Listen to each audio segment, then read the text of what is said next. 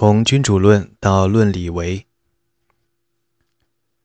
君主论最后呼吁利奥十世统一意大利，将蛮族赶出意大利的土地，使美第奇家族名垂青史。马基雅维利希望意大利能重现古罗马的荣光。这个主题把君主论和论理为连在了一起。论理为号称是对李维所著罗马史的评论，大部分内容也的确如此。它分为三卷，第一卷详细论述了创立并维持一个成功的共和国所需的基本原则；第二卷专门讲述罗马的扩张；第三卷论述了伟大的领导人在罗马共和国生活中的重要性。研究马基雅维利的学者拿不准主意，是论理为还是君主论迥然不同的这一点令人惊讶，还是两部著作的相似之处才真的令人惊讶？对此部分的回答是：作为两部著作基础的有关治国术的原则非常一致。君主论中经常简短地提到一些例子，说明残酷无情的效用；论理为则就此进行了长篇大论的讨论。切萨雷·博尔吉亚的功绩为罗马人的经验提供了进一步的佐证。尤里乌斯二世的狂暴受到称赞。君主论中关于人性的论点，也是马基雅维利在《论理为》中发出的抱怨的基础。他抱怨说，即使本性最坏的人，也不知道该如何做到彻底的邪恶，应该下狠手的时候却临阵畏缩。虽然两部著作中阐述的治国术原则毫无二致，所体现的对人性的认识也始终如一，但是讨论的场合和目的完全不同。共和国不是君主国，后者是君主将其作为私人财产来统治的国家。论理为的重点在于如何在共和国内建立能够自我维持的宪政秩序。马基雅维利借鉴的是波利比奥斯的理论。读过波利比奥斯著作的人会看到，马基雅维利的许多观点都似曾相识。马基雅维利也遇到了同样的谜题，即罗马是如何通过反复试验而成功的改革了其制度构建的。他正确的将政治体比拟为人体。一般来说，政治体初建时就应该健全完备，这一点十分重要。一个有病的孩子如果运气不错，又得到精心照料，可以活上很长时间，但成就不了什么事业。同理，构建时先天不足的国家，在世界舞台上永远也起不了多大作用。但是，罗马之所以引起了16世纪的马基雅维利的兴趣，正如他很久以前成为波利比奥斯和西塞罗研究的对象一样，是因为他的情况违背了这条格言。罗马经历了好几场体制上的动乱，先是在他刚刚推翻国王，采纳了共和国体制的时期；后世当平民威胁说要脱离共和国，迫使统治精英向下层阶级开放晋升公职的机会的时候。如果说与出海前先将船只造的坚固安全比起来，航行到大洋之上再重造船只要困难得多，那么罗马人表明。像他们这样的人民，有才能、有精力，也有好运，能够在航行之中重造船只而不致沉船。马基雅维利曾说，他撰写《论理为》时是在走一条新路。研究他的学者对此言的含义一直辩论不休。他说，他在恰当地利用历史证据，而意大利基督教国家的国君。因自大和懒惰，没有这样做。他没有清楚地说明他所谓的懒惰的君主是谁，也没有明白地解释他对历史的运用和先前的撰著者有何不同。马基雅维利除了对任何将分析与说教混为一谈的人表示轻蔑之外，唯一认可的深刻理念就是修昔底德的学说。人性在任何时间、任何地点都不会变化。所以前世不忘，后世之师，值得效仿的要效仿，应予避免的要避免。马基雅维利指出了当时贵族和富人的荒谬可笑：他们挖出古代的雕像，按样做出仿制品，却不明白懂得古代伟大的政治和军事领袖的思想和行动，学习他们的榜样，这要比仿制雕像重要的多，有意义的多。的确，他最为不满的似乎就是大多数读史之人，对历史上发生的各种事件读得津津有味，却从来不想效仿那些高尚的行动，认为那不仅难以做到，而且绝无可能。好像天空、太阳、自然的要素和人全都发生了变化，他们的运行与能力和古时截然不同了。马基雅维利的说理通常无可挑剔，但他那可称为观察、分析、模仿的方法，是建立在人性始终如一的观念基础上。这似乎与他关于形势不断变化、人需要做出相应调整的观点不相符合。他没有看到古代世界的文化、宗教和社会氛围与文艺复兴时期意大利的情况大相径庭。观察、分析、模仿的方法完全用不上，但在这一点上不应对他过于苛责。十九世纪的社会思想家认为，法国大革命造成的许多灾难，是因为十八世纪的法国人根本不可能和公元前三世纪的罗马人一样思考和行事。在比他们的时代早三个世纪的意大利城邦中，似乎没有多少人有此见地。马基雅维利标新立异，从不进行通常的道德说教。一些评论家因此认为，他的学说就是后世所谓的政治学，即采用归纳法进行比较研究，看何种方法在何时何地以及如何发挥效用的科学。这种观点完全站不住脚。固然，马基雅维利有时会在不同的场合提出相互矛盾的说法。比如，他在一处说罗马贫穷，在另一处却说罗马富裕。但除此之外，没有任何证据说明他具有科学的观念。他若是真有，反而奇怪了，因为那将比自然科学家的科学自觉早了两个世纪。别的评论家则抓住他似乎支持历史循环说这一点大做文章。历史循环的理论最先出现于柏拉图的《理想国》。波利比奥斯也采纳了这一理论来阐明自己的观点。论李维在风格和思想关切方面绝对是波利比奥斯式的，尽管波利比奥斯思考的是他有生之年发生的事件，而马基雅维利评论的是李维对罗马共和国的创建与成长的叙述。波利比奥斯的论史风格，他津津乐道于人如何通过巧妙的骗术。来达到自己的目的，这些都与马基雅维利十分相似。然而，所谓的历史循环理论既非理论，亦非完全的循环，它不过是进一步加强了马基雅维利的信念，认为命运之轮的方向无法预测。如果君主有足够的素质，共和国有健全的法律，再加上强大的军事实力，这样的君主国或共和国。可以在一段时间内掌握命运，但马基雅维利最为重视的历史教训是：成功会孕育失败。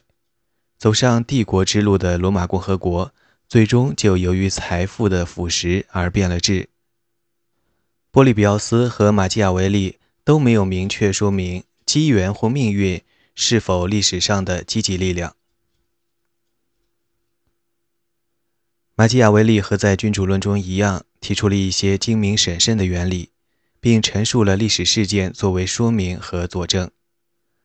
他因君主论而被指责教唆作恶，但论理为同样突出地表现了他如果手段不当、目标正当就可以为其开脱的观点。事实上，这句格言正是在论理为中出现的。马基雅维利的立场似乎属于不折不扣的共和派。但他赞扬的人中有共和国的开国者，也有君主国的建立者。只有建立暴君统治是不可原谅的。这在多大程度上与君主论相左，尚未有定论。在君主论中，马基雅维利所持的观点似乎就是后来经霍布斯传播开来的观点，即暴君制是不受欢迎的君主制。马基雅维利似乎认为，罗马人在紧急情况中采取独裁的方法完全恰当，但建立持久的暴君制却坚决不能接受。这也正是他为罗慕卢斯杀害瑞摩斯辩护的焦点所在。必须不惜一切手段建立政治社会，但暴君与合法统治者截然对立，是全国共诛之的人民公敌。马基雅维利关于暴君制的观点与古典传统一致，但与圣保罗的教诲完全相悖。为了所有这些原因，他坚持认为，只有独裁者才能成就建国或复国的大业。建国过程中必须有一个确定新秩序的时刻，正如在革命发生后将国家拉回原有轨道的过程中，一定有类似的时刻。在君主论和论理为中，摩西、罗姆卢斯和特修斯都被视为英雄。不过，在论理为中，马基雅维利强调的重点是他所谓的“法律”这个字，翻译成“法律”并不能完全达意。后来，卢梭似乎将政治制度的根本法律与法令区分了开来。马基雅维利使用“法律”这个字，似乎和卢梭一样，意指与确定宪政秩序的法律十分近似的规定。拥有书面宪法的国家对此并不陌生。事实上，今天德国的宪法就叫基本法。创业和守成大不相同，开国英雄常常需要随机应变。采取暴烈的非常行动，但建国后就必须遵照法律定期选举领导人。宗教的话题在君主论中几乎没有提及，但在论理为中占据了突出的地位。书中称赞罗马人对宗教的态度既认真又随便，他们认真对待宗教，因为他们明白宗教作为社会粘合剂的重要性。它是维护公共道德的好帮手，它激励人们在战斗中勇猛无畏，他加强人们尊敬祖先、爱护后代的意识，这正是世代传承的根本。总的来说，基督教达不到这样的目的，因为它注重来世，所以它使人忽视政治和军事责任，只关心自己的救赎。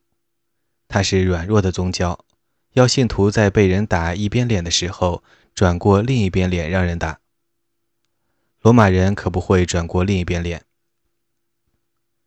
受过教育的罗马人将宗教视为一种形而上学，对他不太在乎。形而上学是哲学家研究的玩意儿，用不着普通人操心。军团战士更不必管他。有了这种对宗教真理比较放松的观点，罗马社会的领导人才能按照情势的需要。操纵宗教的膜拜和仪式。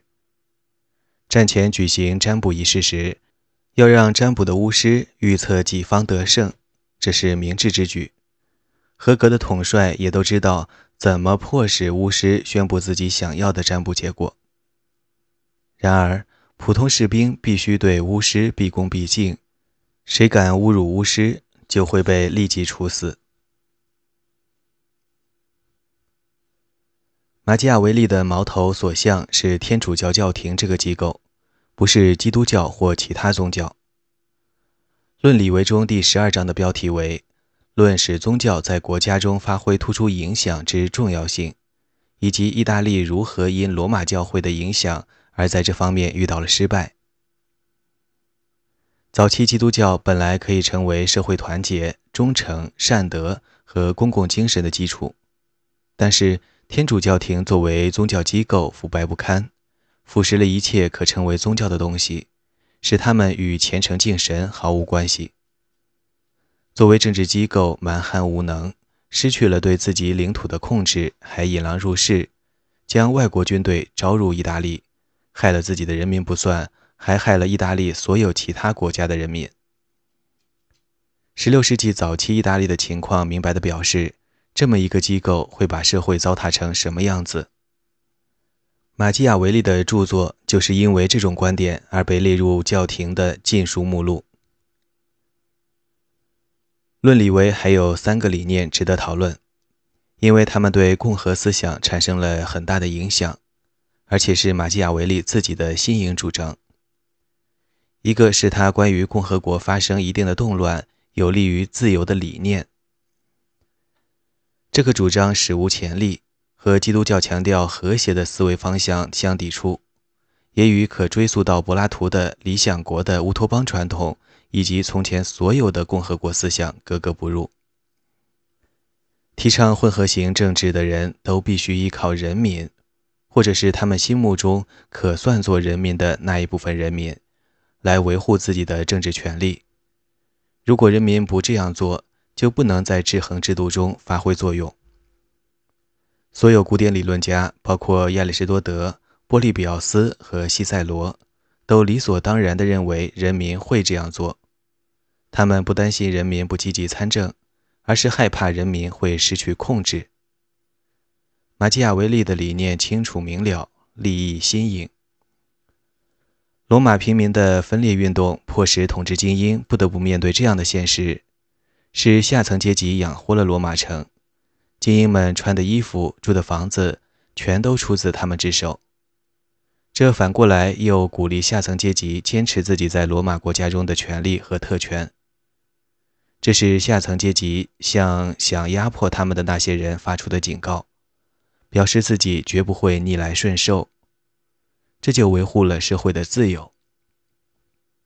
的确，罗马上层阶级和下层阶级之间不断的冲突和常在的紧张，使得罗马成为一个强大而又自由的国家。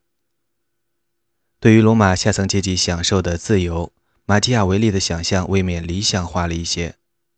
不过，我们不必同意他的想象，也可以明白个中的道理。埃德蒙·伯克和许多其他人在很久以后都对此做过阐述，但是马基雅维利的同代人却为之震惊。他们认为，在16世纪早期的意大利，动乱有用论不是火上浇油。如果他们向北看一看宗教改革运动中的德意志，对于爱好争辩的益处，恐怕同样会不以为然。马基雅维利的第二个思想后来也多次得到共和制度支持者的引用，那就是平民共和国优于贵族共和国。这个观点的阐述与另一条关于保持性的共和国与扩张性的共和国。各自优点的推论密切交织。罗马共和国是扩张性的共和国，马基雅维利为此对他赞不绝口。尽管威尼斯在亚得里亚海以及更远的范围内建立了海上帝国，也控制着地上的大片领土，但它是保持性的共和国。马基雅维利特别醉心于在世界舞台上雄姿英发的国家。故此，扬罗马亦威尼斯。他盛赞平民共和国，而非贵族共和国。醉翁之意不在宣扬罗马共和国的美德，而在捍卫佛罗伦萨的平民主义，批评威尼斯的狭隘。按照他的理论，共和国因贵族的存在而受到威胁。马基雅维利所说的贵族，不单单是家财万贯或出身豪门。而且深具封建领主的恶德。莫尔在《乌托邦》里说过，这些恶德主要在于他们豢养了一大群家仆，这些家仆被主人用来实现政治野心时，是对和平的威胁；被主人辞退后，是对治安的破坏，因为他们身无长技，只能做强盗。使马基雅维利警惕不安的是，贵族有能力建立私家军队，颠覆国家。在这个问题上，他和西塞罗意见一致。威尼斯令人迷惑费解，因为它是贵族共和国，却并未毁在贵族统治者的手中。威尼斯经过一系列改革后，实行了有限政府，只有在1297年大议会关闭时的合格议员的后代才有资格担任公职。威尼斯是由一个很小的寡头集团管理的贵族共和国。佛罗伦萨采用的是大政府制度，用以制衡贵族，确保关于税负和其他重要问题的决策由较多的公民做出，而不是由少数人说了算。美第奇家族一五一二年重返权位后，解散了大议会，连大议会开会用的会议厅都拆毁了。这等于宣布他们是共和国幕后的实际君主，而作为门面的共和国将是贵族共和国，不是平民共和国。马基亚维利的难题是要说明为什么威尼斯没有毁在统治他的贵族手里。他的回答是。威尼斯的统治者并不是贵族，不过是顶了贵族的名。他们其实是富商，他们的财富是金钱和货物。只要他们谨守商人的本分，就不会危及共和国。他们不会因为把公民变成奴仆而发财，也对在领地上豢养私家军队不感兴趣。况且，可以假定他们本来也没有领地。这个观点后来得到了政治社会学家的认同。最后来看马基雅维利第三个惊人的思想，也是事关重大的问题。他和波利比奥斯一样，相信成功不可能永续；和在他之后的休谟一样，认为人的努力成果无论怎样小心维护，都终将退化。在论理为还有十几页就要结束的地方，他还坚持说，如果要做出的决定事关国家安全，就不应当在乎是公平正义还是不公不义，是仁慈和善还是残酷无情，是赢得赞扬还是招致恶名。所有其他考虑都应抛在一边，只要能拯救国民的生命，维护国家的自由，无论什么办法。都应全心全意地去实行。他一遍又一遍地反复强调，半心半意的行动必定导致毁灭。果断经常能做到谨慎做不到的事，似乎培育出罗马式的闯劲和活力，就能无坚不摧。然而，他也说，成功会为他自己带来失败。任何共和国都无法千秋万代永世长存。建成了伟大的事业后，总会发生腐败。成功的共和国将获取更多的领土，吸纳更多的公民，兴旺发达起来。一旦国家繁荣，人民就变得自私，只关心自己的财富，不再关心共和国的利益。尚武的美德开始迟泄，贪图安逸逐渐滋生，不再要求公民当兵。改为招募雇佣军，巨富的人想方设法利用财富获取权力，以颠覆共和国。老百姓的腐化比有钱人开始的晚，但如果有人提出让他们在不义之财中分一杯羹，或免除他们为共和国服务的义务，他们也会被收买，心甘情愿地成为帮凶。接下来就会发生罗马共和国所经历的衰落和覆灭。强健的人比孱弱的人活得长，但两人最终都会死去。国家也同此理。不同读者对马基雅维利观点的反应，在很大程度上取决于他们如何看待这些关于人生的平庸却重要的真理。很清楚，马基雅维利认为，生活属于活着的人，死亡是生活不可避免的结局。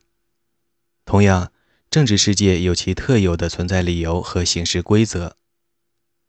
那些既不怯懦又不迂缓，但另有追求的人，总可以退居修道院去思考永恒的真理。马基雅维利似乎并不非难这些人的选择，但他对他们无话可说。